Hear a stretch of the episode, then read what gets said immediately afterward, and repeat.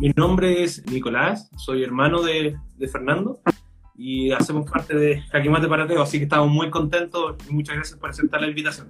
Te agradecemos que, que nos hayas aceptado el live, la verdad que estamos muy contentos. Eh, yo me llamo Manuel Zamorano y soy primo de Fernando y Nico, así que, bueno, nada, pues, eh, compartiendo este hermoso proyecto que yo creo que hacía falta dentro, dentro de nuestro círculo, quizás más joven, gente más cercana, a lo mejor que podamos hablar cosas de la Biblia, así que, eh, nada, muy feliz de tenerte acá y, y muchas gracias. Está bien, veo el parecido de la familia, así que está bien. sí. Queremos demostrar la existencia histórica de Jesucristo y presentarla de una, de una manera más accesible a las personas que, que quizás no conocen tanto de él o que simplemente no creen en él. Hoy en día, cuestionar la existencia de Jesús puede ser un poco duro, es, es, es irrisorio, ¿no? Es, es un poco ridículo porque ni el más ateo de los ateos puede negar la existencia de Jesús.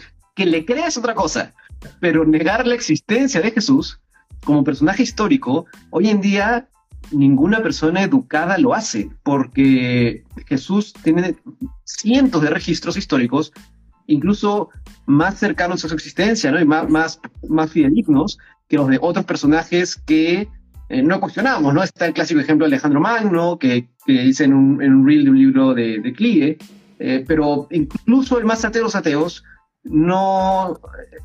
Si niega a Jesús ya es un argumento puramente ignorante, ¿no? Y no en el sentido peyorativo, sino en el sentido de, de que ignora algo, ¿no?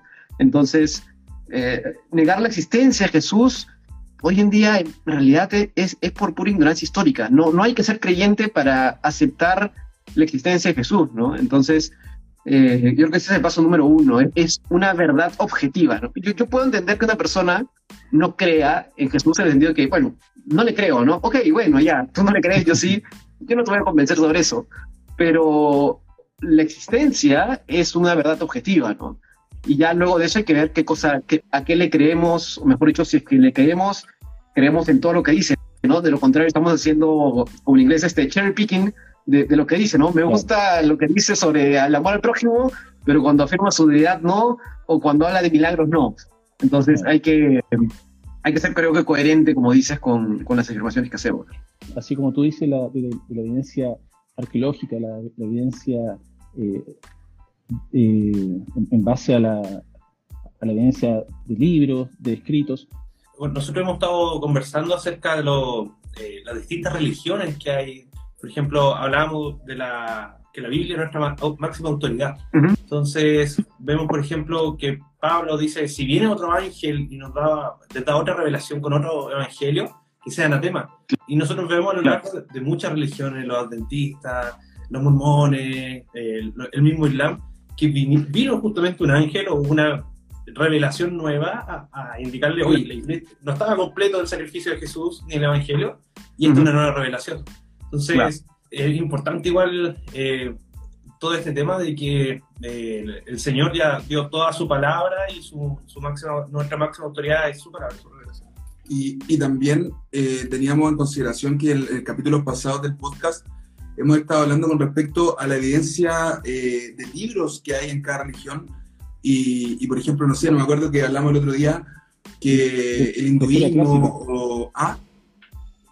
El cristianismo versus la historia clásica. Claro, el, el, el cristianismo versus la historia clásica y el cristianismo tiene mucho, muchísimo más respaldo que cualquier otra religión, como el budismo, como el hinduismo. Ellos tienen libros que son mucho menos que, que lo que tiene la, la, el cristianismo para nosotros. Hay mucho menos evidencia. No sé si tú nos puedes comentar algo, Bruno, eh, con respecto a eso y hacer un poco la comparación eh, con el cristianismo y lo que creemos nosotros.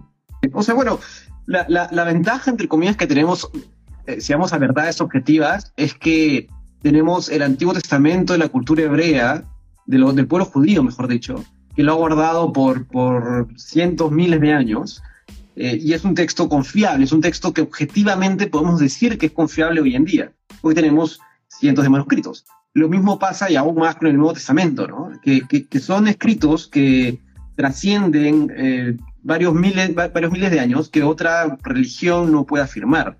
Entonces, el, clásico, la clásica crítica de decir que la Biblia era confiable, pero hoy en día no lo es y que sea tergiversada, es una verdad objetivamente falsa, porque tenemos cientos, tenemos miles de manuscritos que evidencian cómo desde el siglo II al IV hasta el siglo X, 8, 11, 13, no había una tergiversación del contenido bíblico. Por lo tanto, eh, se puede concluir de forma bastante coherente que no hay una tergiversación hoy en día eh, de texto bíblico, porque tenemos casi que 10 siglos al medio donde se evidencia que no hay eh, una tergiversación deliberada y por lo tanto se puede afirmar que la Biblia es, es confiable, es inerrante. Lo que hay son variables, variantes, eh, que conforman entre el 3 y 5% del texto bíblico que de ninguna forma afectan la doctrina fundamental. Entonces, tenemos algunos versículos que por ahí al final largo de Marcos y, y, y, algunas cosas por ahí, pero que no afectan la doctrina fundamental, ¿no? Y que no contradicen para nada. En otras religiones tenemos textos no solo mucho más recientes, sino que con, con menor confiabilidad y ya con lo que yo más este, eh, contiendo, lo que, con lo que más a veces reniego un poco, es con los que se suelen llamar cristianos que no lo son, ¿no? Como los mormones o los testigos. Yo tengo menos problema con una persona eh, del Islam, ¿no? De otra religión, porque yo le pregunto, oye, ¿tú en qué crees? Y va a decir, ah, yo creo en el Islam. Ah, ok, bueno, mira, yo no estoy de acuerdo, pero ya, ya sabemos dónde estamos parados. Un mormón, un testigo de Jehová, te dice que es cristiano, y no lo es. Y no lo es porque te tergiversa la escritura. Entonces, eh, eso termina pasando con respecto a la confiabilidad de los textos. ¿no? En nuestro primer podcast, y bueno, tú también lo tocaste en un Reels que, pudimos ver, era que Jesús se manifestó acá en la tierra y el cantante de la, de la banda irlandesa de YouTube, Bono, él decía que para él Jesucristo, bueno, no es que esté tomando a Bono como, como un ejemplo, pero él manifestaba que, que o Jesucristo era un loco, claro, o Jesucristo era un loco, o realmente era quien, quien dijo ser. Entonces, eh, decía, me niego a creer que, un loco pudo influenciar en millones y millones de vidas y, haber dejado un legado tan grande. O sea, él, él hasta murió por haber dicho que era el hijo de Dios. Claro, claro, o sea, es el trilema de C.S. Lewis, ¿no? Creo que él es el primero que lo, que lo dice en, este libro famoso ya de mero cristianismo, eh, donde él dice que, a, mí, me gusta esta, esta, esta, este trilema porque ayuda a forzar a la gente a tomar una posición coherente. ¿no? Si tú dices creer en Jesús y en el amor al prójimo, con lo que poca gente tiene un problema, entonces tienes que aceptar todas las otras declaraciones de Jesús, de la deidad de Jesús, de que Él habla la palabra de Dios, de que Él es el Hijo de Dios, que en Él se cumple el Antiguo Testamento. Todas esas afirmaciones tienen que ser ciertas porque las dice Jesús en el mismo nivel y con la misma certeza, ¿no? Jesús dice, les fue dicho, pero yo ahora os digo. Y, Jesús nos ayuda a interpretar el Antiguo Testamento para afirmar de que esto que se venía haciendo, o se sigue haciendo, o se deja de hacer porque ya se cumplió, o nos da algún, otra, algún otro camino, ¿no? Pero eh, negar esto es simplemente ponerse en la postura de, de, una postura incoherente, ¿no? Entonces, o Jesús, el, el teorema es o Jesús era un loco que creía que era el hijo de Dios y no lo era, o era un mentiroso que sabía que no era el hijo de Dios y decía que lo era, o era realmente el hijo de Dios. Y por lo tanto hay que creer en todo lo que dice. Es una postura que, fuerza a ser coherente con los, con, los argumentos que uno tiene. Y en comparación con las otras religiones, eh, nosotros, ¿qué podemos comentar de, Buda o de, o de Mahoma? Porque como dice una canción, en la tumba de... La tumba de Mahoma. de Rey Mío, muy buenas. bueno, la, mayoría parten de, de, lugares comunes, ¿no? De lugares comunes y buscan llegar a la verdad a través de, de otras vías. Yo creo que al final se resume en un tema de, fe. Yo honestamente tengo el menor problema cuando alguien cree en una, porque al final, para creer en Jesús necesitamos fe. Entonces, más allá de todo lo racional y las verdades objetivas que podamos exponer, en el fondo, yo creo en cierta medida en el texto bíblico por, fe. No es una fe irracional, pero sí hay fe de por medio. Como creo que lo que expresó Moisés y escribió en, el, en, el, en, el, en, el, Génesis es lo que Dios le dijo por fe. No tengo una verdad, no tengo una forma objetiva real de, de, comprobarlo matemáticamente, ¿no? La existencia de Dios no se puede comprobar matemáticamente. Podemos acercarnos y la matemática y la ciencia nos apunta a un solo creador y creo que por eso es coherente tener esta, esta fe, pero no podemos comprobar matemáticamente. Entonces, yo creo que estas otras, las otras religiones simplemente quieren llegar a la verdad a través de otros caminos que siempre terminan siendo un poco cojos, ¿no? Eh, yo soy un experto en las otras religiones, pero terminan siendo un poco cojos, termina, terminan careciendo de alguna pata, sea la pata espiritual, sea la pata eh, objetiva, ¿no? Porque creen en, en, una forma de Dios diferente, que no, que no se condice con la ciencia siquiera, pero terminan cayendo en alguna, en alguna, en alguna falsedad, ¿no? Y además, como, como bien dijiste, la persona de Jesús es quien cambió la historia para siempre, ¿no? Entonces no es irrelevante, no se puede ignorar. Cuando yo te pregunto en qué año naciste, de por sí ya estamos viendo en una consecuencia de la existencia de Jesús, ¿no? Porque somos, estamos contando en años después de Cristo. Porque, porque sí, ¿no? Como decía este, un, un comediante, eh, hay muchas religiones, pero los cristianos ganaron, ¿no? Porque basta que te pregunte qué día es, ya, ya, ya de alguna forma ahí hay, ahí hay algo, ¿no? Entonces, para ti. Exacto. Entonces, al final, es un tema de fe, ¿no? Este, Barth lo dice claramente en su teoría sistemática, es lo que me gusta, él dice, ok, tienes todas las evidencias, pero al final el cristiano no debe tener ningún problema en afirmar que su creencia en Dios está basada en la fe. Es una fe racional, sin duda, pero está basada en la fe. Entonces, ah, otras religiones es predicarle, compartir, ¿no? Creo que, creo que al final se llega a eso nada más. Yo tengo una pregunta, Bruno, para ver si es que tú nos puedes ayudar un poco a canalizar mejor eh, todo lo que estamos hablando. Y es, eh, ¿tú qué mensaje le darías a alguien que está en búsqueda de respuestas sobre la existencia de Dios, pero todavía quizá eh, no ha encontrado una conclusión clara con respecto a esto? Por respecto a la, existencia de Dios, disculpa.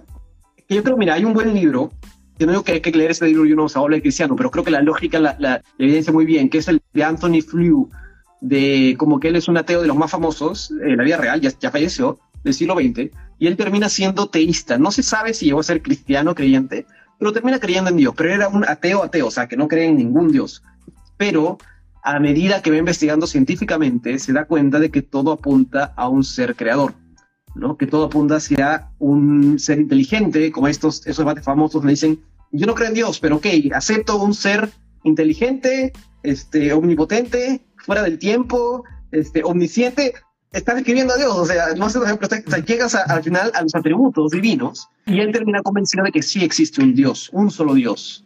Entonces, mi, sugerencia para alguien que todavía lo cuestiona, ah, depende del perfil, yo soy bastante racional, creo, entonces eh, eh, entender estas cosas me ayuda, pero iría por ese lado y al final va a tener que tomar una decisión, porque si cree en un solo Dios, eh, creo que la única creencia que apunta hacia eso de, forma coherente es, este, es el cristianismo. Entonces tendrá que concluir y tomar una decisión de fe, ¿no? Al final el paso de fe igual se tiene que dar. Entonces, eh, por ahí puede llegar, ¿no? El principio de causalidad es un principio científico, un principio de la ciencia. Y, y el creador del Big Bang tiene que ser alguien que fue atemporal, tremendamente poderoso y que, y que no, re, perdón, no reúnan las, leyes de la física de, la Tierra. O sea, tiene que ser alguien que causó esta explosión, si es que tomamos el Big Bang como verdad, y la ciencia reafirmaría, reafirmaría entonces la existencia de la creación de Dios. Exacto. De, causalidad. Sí, tal cual. Sí, o sea, tienes el de los clásicos argumentos del ajuste fino, ¿no? De las variables físicas, que lo que pasa es que la ciencia y este Filopalomo es filósofo y sabe muy bien de esto, que también comparte contenido en redes sociales, claro, la, ciencia responde y explica los fenómenos, pero no explica causalidad. Entonces explica que existen las leyes físicas, las comprende y dice, ok, la gravedad es tanto tal valor, pero no explica por qué es ese valor. La causalidad no la responde, ¿no? Entonces, tienes causalidad, tienes ajuste fino. Este, a mí me gusta mucho el argumento de la moral de que se suele usar para criticar la existencia de Dios, para criticar que Dios no existe, pero al final el hecho de que el simple momento en el que definimos que algo es objetivamente bueno o malo, estamos diciendo que hay algún dador de esa, de esa ley, de esa moral, que también es Dios. Entonces hay diferentes formas de llegar a la misma conclusión de que hay un ser que está fuera de toda la existencia, que tiene que haber creado toda la existencia y tiene que ser un ser personal porque nosotros somos seres personales. Un ser impersonal no puede crear algo personal, ¿no? Entonces también hay quienes tienen problemas con decir que Dios es una persona, ¿no? Entonces que, que, lo es en el sentido de que es un ser personal, ¿no? Y igual lo vemos en la figura de Jesucristo. Él cuando estuvo acá en la tierra detuvo las tormentas, caminó sobre las aguas, o sea, él siendo 100% Dios y 100% hombre, él estaba sobre las leyes naturales de, de la, tierra, o sea, de la naturaleza. Él podía convertir el agua en vino, como decía, caminó sobre las aguas, calmó las tempestades, sanó. Entonces, vemos que la evidencia histórica reafirma la existencia del Señor Jesús, pero también vemos que si lo, anexamos un poco a, esta teoría o a, esta, a este pensamiento, es que Él estuvo por sobre las leyes naturales y lo vemos en el Evangelio. Sí, tal cual. O sea, hay quienes argumentan que Jesús hace solo milagros en el mismo sentido que los profetas del Antiguo Testamento hacían milagros, que son por el poder de Dios, pero no en su poder propio. Yo tengo ciertos problemas con estas posturas. Eh, no es una postura anticristiana, ni mucho menos, pero me genera ciertos problemas. Pero lo que sí podemos afirmar, sea cualquier postura, sea la que hace milagros como los profetas del Antiguo Testamento, o si los hace en su, que es la postura que yo eh, me parece que es más coherente con la evidencia bíblica, que lo hace en su persona, que tiene las dos naturalezas, tanto humana como divina, de cualquier forma está viciando un poder divino, ¿no? Entonces, eh, el control de la naturaleza, la declaración que es de mi favorita, la, de Juan 8, cuando él dice, antes de Abraham yo soy, eh, es inequívocamente una afirmación sobre su deidad. Y, y si queda duda alguna sobre que eso es una afirmación sobre su deidad, vemos claramente la reacción del pueblo judío que lo quiere apedrear. Entonces, ellos, el público, entiende claramente que él acaba de decir una herejía, acaba de decir que él es Dios. Entonces, con toda razón, el pueblo judío lo quería apedrear. Si, si queremos negar que él no lo dice, pero mira cómo reaccionan, están reaccionando como era natural que reaccionen, que era afirmando su deidad. Entonces, eh, lo que vemos en, la evidencia que vemos del, del ministerio de Jesús es, clara sobre eso, ¿no? Y, a veces hay un sesgo en contra de los evangelios que se les quiere desestimar como textos históricos, pero también lo son, o sea, no, pero los discípulos mentían sobre Jesús. No se, se trata de peor forma los evangelios como textos históricos que cualquier otro texto. Se les quieren desestimar como cualquier evidencia cuando eso no es un criterio científico tampoco, ¿no? Claro. Consulta, Bruno. Hay un jaque mate que tratan de hacernos los cristianos siempre, como un contraargumento, que es, ya, ahora, si Dios es bueno, ¿por qué, por ejemplo, permite la guerra? ¿Por qué permite la maldad o el hambre? Entonces, ¿nos podrías comentar qué, qué jaque mate para ateo le podríamos dar a ese argumento? sí, no, está bueno. Porque, bueno, para mí es, fácil, honestamente, es por el pecado. O sea, nosotros somos responsables del, mal que ocurre en el mundo porque Dios creó seres personales, seres con libre albedrío. Y por la caída de, de Adán, que es la cabeza federal, o si lo queremos ver, eh, todos estamos de alguna forma presentes en Adán, por, debido al pecado es que todos estos males ocurren en la tierra. Em, las guerras, los asesinatos son consecuencia del pecado del hombre y del libre albedrío del hombre. Porque, a ver, de lo contrario tenemos dos opciones. O no tendríamos libre albedrío y por tanto no, por tanto no seríamos capaces de mal. Em, o de lo contrario, cada vez que vamos a hacer algo malo, no sé qué espera la gente. Se aparece un ángel enfrente nuestro y no nos deja hacer el mal, entonces tampoco seremos enteramente libres. Entonces, todo el mal que vemos hoy en el mundo es consecuencia del pecado del hombre y existe porque somos seres libres. Ahora, ¿todo esto está bajo la soberanía de Dios? Sí, sin duda. En Isaías, un pasaje, creo que es Isaías 43, ¿no? Donde dice que de Dios, eh, que Dios controla el bien y el mal. Entonces, hay una soberanía de Dios en el mundo, hay una soberanía en toda la existencia, donde incluso Satanás obra dentro de ese control, dentro de ese poder. Pero eh, no podemos eximirnos de nuestra responsabilidad como seres humanos, claramente somos seres caídos, somos este, corruptos, ¿no? Eh, nosotros mismos al mirar hacia adentro nos damos cuenta. Entonces, eso es consecuencia de nuestro pecado. Lo que se hay que afirmar de todas formas categóricamente es que el mal no se origina en Dios, ¿no? Dios es el bien y es bueno y es el estándar de todo lo bueno. Entonces hay que afirmar que Dios, porque lo vemos en la Biblia, no solo Dios es enteramente bueno, sino que al ser perfecto es la perfección de la bondad y además el estándar de lo realmente bueno. Entonces por eso cuando la gente nuevamente dice, no, pero yo soy bueno, ya, pero bueno según qué, según tu estándar. O bueno según qué. El único bueno es Dios, entonces todos somos malos al final. Y es por eso que, bueno, de ahí llegamos a la cruz y al Evangelio, ¿no? Pero pero al final termina siendo, termina siendo esto, porque lo que vemos en el mundo es la consecuencia de nuestra corrupción, la consecuencia de nuestro pecado. Sí, y aparte yo creo que como comentario, que a la gente en general no le gusta tener eh, cuadrada su vida con leyes, con, con, temas valóricos, con que no le gusta que la manden en el fondo, que, que haya un parámetro dentro de lo que eh, nosotros como cristianos llamamos bien o mal. Entonces eso también quizás muchas veces le debe chocar a las personas que no creen en Dios del por qué yo le tengo que rendir cuenta a una persona que no veo, eh, a una persona que quizás eh, ellos dicen que no existe. Entonces eh, eso al ser humano en general no le gusta tampoco. Oye, sí, claro. Pero, al final es una, falsa, es una falsa es una falsa pregunta, ¿no? Es una falsa realidad, porque dicen, no, no quiero vivir por reglas, pero vives por reglas. O sea, a ver, si no queremos vivir por reglas, ¿por qué? O sea, uno a nivel social lo tenemos que aceptar, porque no puedo salir y matar a alguien. Ahora algunos dicen, no, yo nunca lo haría, ¿no? Porque este, a veces los cristianos necesitan a Dios para no hacer cosas malas. No, lo que pasa es que inherentemente el hecho de que no quiera salir y, pegarle un balazo a alguien es la ley que tenemos en nuestro corazón. Entonces ya vivimos por reglas. Lo que pasa es que la gente le gusta vivir por, por su regla. Hacer el pecado tiene una, una de las definiciones es robarle o querer quitarle a Dios el lugar supremo que merece en nuestras vidas. Entonces, al final lo que el ser humano está haciendo es ponerse en el lugar de Dios. Entonces, es, ya no voy a... Porque alguna ley te vas a pegar, sea la de Dios o sea la tuya, pero alguna ley vas a obedecer. Sí, oye, Bruno, mira, cambiando un poquito el contexto de la conversación, estamos eh, viendo tu, tu, video que tienes publicado y en, y en, un momento tú hablaste de Apocalipsis de los últimos tiempos. Eh, la verdad es que yo la otra vez escuchaba una predicación de Itiel Arroyo, eh, en donde él decía que él sentía y le decía a Dios que él pensaba que nosotros éramos como la última generación, quizá incluso dentro de los últimos tiempos. Y yo creo que, o sea, yo no lo siento así, pero igual siento que hay muchas cosas que se están cumpliendo muy rápido y vemos como el mundo también va hacia un lugar quizá eh, no tan bueno.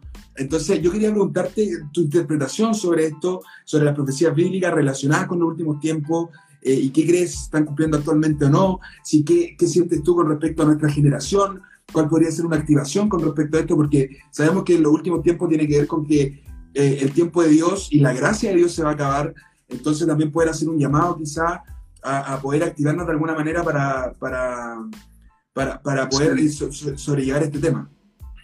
Sí, o sea, a ver, yo creo que hay, hay ciertas afirmaciones dogmáticas fundamentales que sí hay que hacer, ¿no? La primera es, porque en la escatología hay diferentes opiniones dentro de los mismos cristianos, pero algunas que sí hay que hacer es que la Biblia claramente evidencia que a medida que se acerca el final de los días, va a haber una, un progresivo aumento de la maldad, un progresivo aumento de la tergiversación y del pecado. Entonces, la, la, moral que vemos en la Biblia y las leyes que vemos en la Biblia se van a seguir tergiversando, que es lo que ya vemos hoy en día. Y eh, va a llegar un día donde Dios va, va, va, a llevar a su iglesia y bueno, ahí entramos a las diferentes posturas. Pero lo que sí se afirma es que va, va, a haber un, un, progresivo aumento de la maldad. Eso yo creo que sí lo vemos hoy en día. Eh, con, para mí, y yo lo he dicho varias veces, ¿no? estas posturas de LGBT que, que buscan poner en primer lugar la autopercepción son ridículas a nivel científico y y simplemente eh, buscan quitarle a, Dios su lugar. Y lo que creo que va a pasar, que en algún momento lo he pensado, es que de repente somos ya la, última generación, de repente, de repente no. Al, comienzo lo decía más, más, abiertamente, pero dije, bueno, al final es irrelevante, ¿no? Porque no podemos vivir nuestra vida pensando que ya nos vamos a morir como era un error de alguna de las iglesias de los primeros siglos. Y por lo tanto, no sé, pues había, había algunos que vendieron todas sus propiedades, que, que, ya no tenían trabajo, y el apóstol Pablo dice, no, o sea, sigan, sigan con su vida, ¿no? Entonces, em, puede ser que sea, pero no creo que sea un, algo relevante, honestamente. Es como la pregunta de si existen aliens. Mira, no lo sé, pero la verdad que es irrelevante. Entonces, eh, al final, eh, puede ser sí. Yo creo que si hay un, avance progresivo de la tergiversación de la moral, sí. Pero bueno, depende de la postura escatológica que uno tenga. Yo, yo, yo considero que, que el arrebato, la Biblia es clara en el arrebato de la iglesia eh, previo a la tribulación. Creo que eso eventualmente se, se va a dar, pero más allá de eso, no podemos hacer mucho más. Bruno, consulta. Tocando un poco el tema del último tiempo y el aumento de la maldad, me gustaría conocer tu opinión acerca igual de la ideología que hay actualmente.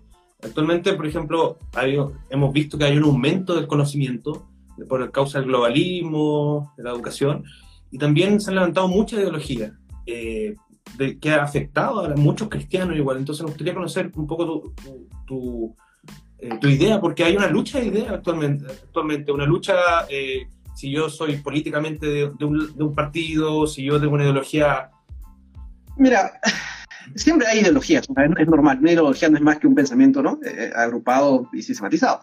Eso siempre ha habido. Yo creo que el, el, cambio que sí lo han observado varios sociólogos, politólogos, es que vemos un aumento de la polarización de las opiniones, en parte por el incremento de las redes sociales. Ahí hay cierta responsabilidad ahí, porque el ser humano, bueno, nosotros solíamos consumir información partiendo de una misma base real. Digamos, nosotros cuatro, ambos veíamos el noticiero y decían, ah, ha pasado esto, y sobre eso diferíamos, teníamos opiniones distintas y podíamos conversar lo que ha pasado en los últimos 30, 20, 20 años es que ahora tú consumes una información y yo consumo otra información. Y por lo tanto yo, yo consumo una información que considero verdad y tú otra de una base de información completamente distinta. Porque las redes sociales están construidas para alimentar y retroalimentar el pensamiento que yo ya tengo. Entonces lo que termina pasando es que antes teníamos una sola base sobre la que diferíamos y podíamos conversar, ahora nunca conversamos. Entonces terminamos polarizando al otro y eso termina generando más problemas.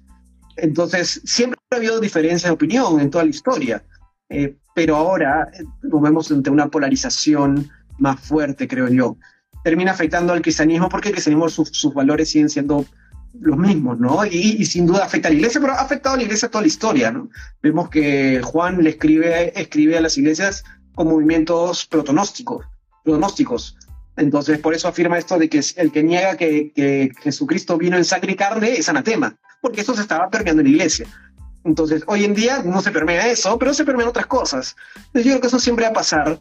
El mejor remedio para esto es ir a la escritura, ir a la Biblia, leer y, estar educados, ¿no? Y también entender de dónde viene esto otro, porque si no entendemos, si nos encerramos en nuestro cubículo y no entendemos de dónde vienen estas posturas, tampoco las podemos combatir, ¿no? Eh, yo soy evangélico, pero leo sobre catolicismo, leo sobre otras cosas, porque de lo contrario no puedo conversar, no puedo entender de dónde viene. hay, que, hay, que, hay que educarse para poder tener una, una fe educada, si, bueno, el término, ¿no? Bueno, en base a lo que estamos conversando, la degradación también de la moral y la renuncia a los valores cristianos, a los valores bíblicos, vemos que el cristiano tiene que entrar a argumentar no bíblicamente, sino que tiene que entrar a argumentar como al nivel de ellos, en lo racional, en lo científico, y se ha dado mucho esto de la, de la apologética hoy en día y por eso nosotros decidimos hacer este, este podcast, solicitar también tu apoyo. Si uno lee la historia anterior a nuestro siglo, pero posterior también al Señor Jesucristo y a los apóstoles, vimos, hubo mucha persecución a la iglesia cristiana. Entonces, motivaría a los jóvenes cristianos, a las personas, a que no se sientan perseguidos, que no se sientan que, que somos minoría, sino que la iglesia en la historia va a llevar persecución. O sea, a los verdaderos hijos de Dios, eh, si persiguieron al Señor Jesús, a nosotros también. Entonces, al menos yo no lo veo tan terrible el tener que defender nuestra fe hoy en día, porque como te decía, antes hubo persecuciones de nivel de, reino, de nivel del Papa, del César. Eh, no sé qué opinas tú también acerca de eso. Sí, o sea, mira, me una amiga me, me, me, preguntaba hace ya meses, como que, Bruno, ¿qué opinas de, de, lo que está pasando en el mundo? Y yo, ¿A qué te refieres? No, de, lo, de, las corrientes que suceden, ¿no? Que, cada vez están peor. Digo, pero bueno, número uno, no me sorprende, porque está escrito en la Biblia que eso va a pasar. Entonces, ¿dónde, digo, ¿dónde está la sorpresa? Digo, ¿de qué te sorprendes? Entonces, es número uno. Y número dos, hoy en día, objetivamente el cristianismo es la religión más grande, así que mayor, minoría no somos, somos mayoría. Este, y, y el tercero, en la mayoría de países occidentales, si vives en Occidente, tienes libertad de, religión, entonces no te van a perseguir, ¿no? ¿Qué, ¿Qué, puede pasar? Que te digan algo, pero bueno, pues te lo dirán y, ya está. Creo que la, la, principal motivación es que tener la certeza de, de, la fe en lo que creemos, ¿no? Y que alguien, alguien te puede argumentar que él no cree, bueno, nosotros no vamos a convertir a nadie, la gente no pasa a ser cristiana por nosotros. Yo honestamente no intento convencer a nadie porque no es mi trabajo, no es nuestro trabajo convencer a nadie de que crea. Compartirles sí, predicarles sí, responder todas las preguntas sí. Nadie ser al cristiano a, porque le ganaron el argumento, ¿no? Es como que la verdad que yo era ateo, pero me pusiste tan bien, me ganaste el, debate tan bien que ahora ya creo en Jesús. Eso no sucede, ¿no? Entonces, no es nuestro trabajo, no, no es nuestro trabajo convertir a la gente que se vuelva cristiana, es presentarles el evangelio, compartirles, orar por ellos y ya la hora la hace Dios, la hace el Espíritu Santo. Entonces, que no se desanimen porque hay gente que no cree a su alrededor o porque alguien... El trabajo no lo hacemos nosotros al final, ¿no? Lo máximo que podemos hacer es esto, compartir, conversar, presentar, vivir una vida que sea de ejemplo para que la gente diga, ay, esta persona, eh, ¿qué onda, no? Eso sí debemos y podemos hacer y compartir. Uno, acá en, en Chile, por ejemplo, sucedió un movimiento muy fuerte no sé si pudiste tú saber, acá hubo, por ejemplo, un movimiento social muy grande sí, sí, claro. un par de años. Tengo buenos y, sí, y hace un tiempo afectó mucho también a los jóvenes de la iglesia, donde eh, se vieron polarizados políticamente. Y hubo mucha deserción también de muchos jóvenes, como también algunos que se afirmaron más. Entonces, en mi caso, por ejemplo, eso me llevó, eh, yo soy líder de jóvenes en mi iglesia, y me llevó a mí como líder también a colocarme a un nivel de, conocimiento, porque al final los jóvenes necesitan la verdad, necesitan ser libres de, la verdad de Jesús. Y me y preguntaban, ya, pero ahora que yo soy cristiano y está sucediendo esto, ¿qué postura puedo tener? Entonces, creo que igual es importante hacer un llamado a la, a la iglesia, a los líderes y, y, quizá a todos los cristianos a que puedan presentar, como dice el, el apóstol Pedro, presentar con mansedumbre tu fe y defenderla y mostrar los argumentos para que realmente la gente vea la verdad y decida por Dios en realidad qué es lo que queremos. Los valores cristianos en la política siempre, o la mayoría de las veces, son defendidos por posturas de derecha. Sí, claro. Conservadoras. Conservadora derecha, pero también, mira, yo en lo personal me considero una persona más que vota más por ese, por ese lado, pero yo no condeno al que está en el otro lado de la vereda, o sea, yo veo que el evangelio es más grande que la política. Yo no puedo centrar el cristianismo en un sector de la derecha que muchas veces, bueno, los líderes no son cristianos, la mayoría son católicos, militares, etcétera. Entonces, hemos visto muy fuerte, en Brasil tenemos amigos en Brasil también, que son full Bolsonaro. Esa persona no, no es cristiana, no es ejemplo de, de, un líder. Entonces, vemos que su evangelio al final se traduce o lo, lo ven bajo la prima política y ven al de la izquierda como un adversario. No sé cómo lo ves tú también. El ser humano tiene la tendencia a categorizar, porque es un mecanismo de supervivencia, categorizar las cosas, ¿no? Entonces es, porque si no, no las cosas son más grises en la vida real, pero la forma de simplificarlo del ser humano es categorizarla, ¿no? Porque es el, el, tigre me mata, ¿no? esta planta me la puedo comer y eso, este animal este lo puedo matar, lo puedo comer. Hay varios matices al medio, pero es un mecanismo de supervivencia. Entonces, ¿qué termina pasando cuando usas muchas, muchas etiquetas? Terminas poniéndote, digo, en la postura de partido de fútbol, ¿no? Este, el uno contra el otro. Entonces, por ejemplo, a mí también me pasa, dicen, ¿tú eres calvinista o arminiano? Digo, mira, soy cristiano evangélico. Si me preguntas cuál es mi postura sobre la teología, te voy a decir calvinista. Pero no me gusta usar ese título, porque ¿qué pasa si me encuentro con un cristiano evangélico, un hermano en Cristo que es arminiano? Me pongo al frente, o sea, automáticamente nuestro cerebro va a hacer switch y dice, ah, no, este es diferente a mí. Y eso termina siendo más un problema que un acierto, ¿no? Entonces, la gente también termina asociando cosas con cristianismo con derecha y, todo el resto a la izquierda.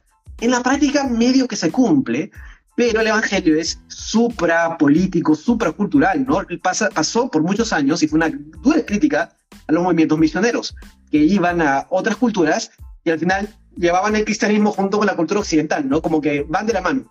Y, no es así en realidad, ¿no? El, cristianismo, el evangelio es supracultural, va por encima de todo, entonces no es necesario condenar a la gente. Yo no tengo ningún problema con un cristiano que sea de izquierda, yo honestamente no lo soy, pero no tener ningún problema con una persona así porque puede vivir en otro contexto de eso sea lo que se, lo que se necesita.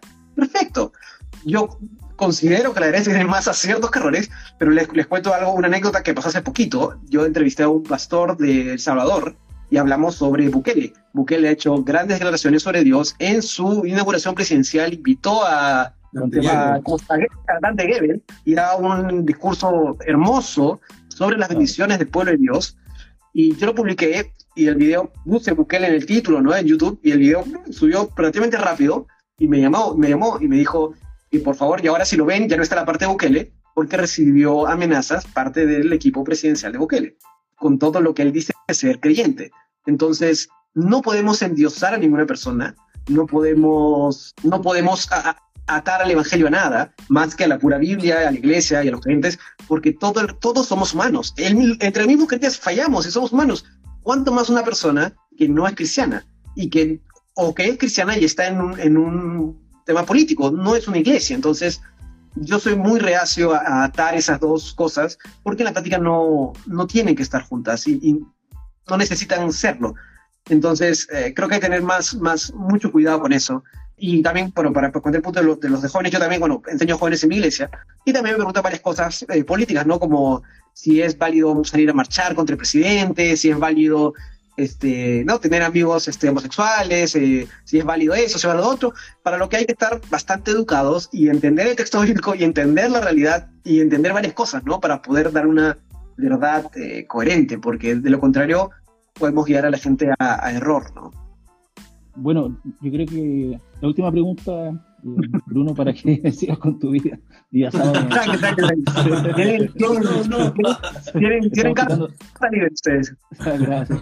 La última pregunta es que, hablando acerca de lo mismo, es una duda que siempre ocurre, nos ocurre a los cristianos, es qué prima frente a la política, los valores cristianos, por ejemplo, el tema de la ideología de género, el aborto libre, el matrimonio igualitario. Adopción Entonces, parental. La adopción parental, la ley ESI también. Entonces, el cristiano tiene que votar por eh, personas así, por personas que defiendan esos valores. No sé qué piensas tú. Yo, yo he, cambiado de opinión a lo largo del tiempo, pero al final llegué a esta conclusión que creo que es bastante eh, coherente y, bíblica. Lo que hay que afirmar, número uno, es que, por ejemplo, el tema sobre el aborto, el tema sobre el matrimonio igualitario, en ese temas, son pecados. Es una verdad que ningún cristiano debería tener problema con eso. Yo creo que quien tiene problema con eso, yo cuestionaría que sea cristiano. En Estados Unidos hay muchas iglesias que están diciendo que no es pecado, lo cual es solo dos cosas, o permisión o, o tergiversa la escritura, o ignorante porque creen que no lo saben. En muchos casos yo creo que es una tergiversación adrede, lo cual sin ningún problema lo, lo podemos descalificar como, como, que no son cristianos. Entonces, pero bueno, hay que afirmar que eso es pecado. Segundo paso, tú dices, ya, entonces, si es opinión más personal, digo, si afirmo que es pecado y todos los cristianos afirmamos que es pecado, yo no puedo apoyar un Estado que apruebe y que apañe una ley que sea, que sea, por ejemplo, en el caso del aborto, que sea matar a gente. Porque yo solía decir, bueno, ok, la ley tiene su lugar, digamos, objetivamente, uno puede estar en contra del aborto y a favor de la legalización del aborto. Y es sumamente coherente porque la lógica, y está evidenciado en varios papers, es que el aborto es un evento tan traumático que está probado que cuando se legaliza realmente no aumentan mucho las cantidades de abortos, porque no es un método anticonceptivo fácil una mujer no sale embarazada y dice, ah, voy a abortar mañana. No es tan así, porque es un proceso un poco traumático. Entonces, al legalizarlo, no, lo que viene a pasar es que realmente los, los, abortos no aumentan. Entonces, tú puedes estar a favor de la legalización, pero en contra del aborto. Es yo nunca voy a pedirle ni recomendar a una persona que aborte, pero dado que ya hay X número de personas que abortan, es mejor que lo hagan de forma segura. ¿Ok? Entonces, yo, yo solía decir, bueno, ok, en ese sentido podría votar a favor. Pero luego choqué con el tema bíblico en el sentido de que, ya, pero esto es pecado, y no solo es pecado, sino que claramente es asesinar a una persona, a un ser humano. Yo como cristiano no puedo atañar, ni apoyar, ni votar en favor de un Estado que legalice el asesinato de las personas. Por el mismo motivo que no puedo votar a favor de una pena de muerte, por más práctico que pragmático que sea. Porque mucho más fácil es, ah, las cárceles están llenas, juácate, ah, ya está, cárceles vacías. Eso sería mucho más fácil. Pero la, Biblia, pero la vida no es nuestra para tomarla. Dios es el dueño de la vida. Entonces, nuevamente, no puedo, no puedo votar en favor de algo que va en contra de una verdad bíblica. Y lo mismo con el matrimonio igualitario. Ok, es una ley. ¿Cuál es el problema con este casen? Objetivamente no tiene nada que ver conmigo, digamos. Ellos se pueden casar y a mí no me va a afectar en lo más mínimo. Pero eh, va en contra de, la, de las verdades bíblicas. Por lo tanto, no puedo apoyar a un Estado que apoye esto. Al final todos votamos. Yo creo que hay una, hay una, falsa, una falsa definición de decir que no se puede usar la religión, porque estamos usando la moral y la moral está atada a las creencias sin duda. Entonces, ¿por qué no votas por un ladrón? Porque está mal robar. ¿Y por qué crees que está mal robar? Porque es amoral y ahí vamos a la moral objetiva. Ok, ya, porque, vamos a pasar a fácil, porque soy cristiano y la Biblia dice que robar está mal. Perfecto. Otro puede decir, no, a mí no me importa que robe con tal de que haga horas. Perfecto, ya, todo lo que quiera. Entonces, es falso decir que no está atado, porque siempre está atado. Ahora, yo, yo no tengo problema en que él vote. Que él vote lo que él quiere votar, pero yo, como persona, no tengo ni estoy obligado ni voy a apoyar a un Estado que haga eso. Entonces hay una falsa, hay una falsa definición de decir que no se puede usar la religión, sí, porque está usando la moral y la moral está atada a las creencias. Entonces, pero vivimos en democracia, o sea, yo creo que eventualmente en Latinoamérica se va a terminar aprobando tarde o temprano, pero no se va a aprobar. Entonces, pero ok, yo me quedé mi voto en contra y está. Entonces, por eso es una democracia, ¿no? Lo que sí creo que eh, hay que ser coherentes con eh, la definición del Estado, ¿no? Si el Estado es laico, ok, puede pasar lo que sea. Si el Estado está definido como un Estado religioso, por ejemplo, un país musulmán, un país musulmán nunca lo va a aprobar, pues porque por definición es un país musulmán y tampoco tiene por qué. Entonces, eh, el Perú es un país laico, entonces sí puede ser aprobado. Pero bueno, no antepamos eso, ¿no? Es votas según tu moral y estás siempre atado a tus creencias. Entonces, es de falso decir que, que no se puso la religión. Sí, porque esa es la persona. Bueno, Bruno, muchas gracias, fue un agrado escucharte, con un tiempo de bendición, un tiempo de calidad, como se dice. Y bueno, estás cordialmente invitado a, un, nuevo, un, nuevo conversatorio para que podamos analizar estos temas que estaba leyendo ahí los comentarios que dicen que los jóvenes están muy interesados. A veces hay mucho prejuicio también en cuanto a, la religión eh, cristiana, por así decirlo, al evangelio, y cuando uno lo expone, yo sé que se puede llegar a entender, porque como dices tú y como decía, eh, decía el apóstol Pablo en Romanos, está la ley en, nosotros, en nuestros corazones, entonces sabemos lo que es bueno y lo que es malo. Así que muchas gracias, un abrazo a, Perú desde Chile y bueno, dejo a, los chicos para que se despidan también. muchas gracias, mi hermano, mi causita Bruno. Señor te bendiga mucho. Eh, un agrado y qué, rico tener este tiempo de conversación que sé que va a ser de mucha bendición para, para los jóvenes, que tenemos esta misma duda en un tema actual. Así que muchas gracias, hermano. Sí, Bruno. No, gracias No, dale, dale, te corté, te corté.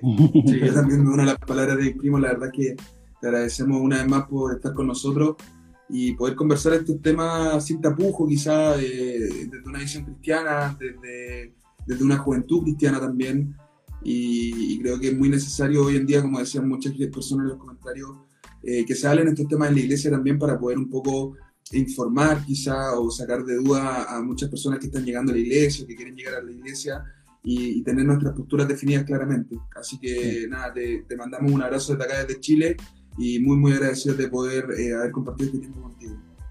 gracias a usted por la invitación, gracias por, por la paciencia, gracias por el tiempo. Así que, nada, un gusto para mí, qué, qué bueno que lo estén haciendo. Honestamente, siempre puede haber más gente que lo hace y, hay que tener cierta valentía y coraje para hacerlo. Así que qué bueno que lo hagan, eh, qué bueno que lo hagan. Digan, como decía mi profesor, este, hay que leer mucho, pero nunca hay que apartarse del, texto bíblico, que es el texto fundamental. Entonces, eh, eh, es la única sugerencia y, y recomendación que le puedo dar a todo el mundo es, la Biblia es el libro como ningún otro, entonces hay que leer de todo, pero hay que ir sobre todo al texto bíblico. Entonces, nunca hay que apartarse eso, ¿no? El, Salmo 1 lo dice claramente, eh, que es uno de los favoritos, así que hay que leer mucha Biblia, hay que, hay que leer mucha, mucha Biblia. Y todo lo otro también está bueno, pero hay que sobre todo leer.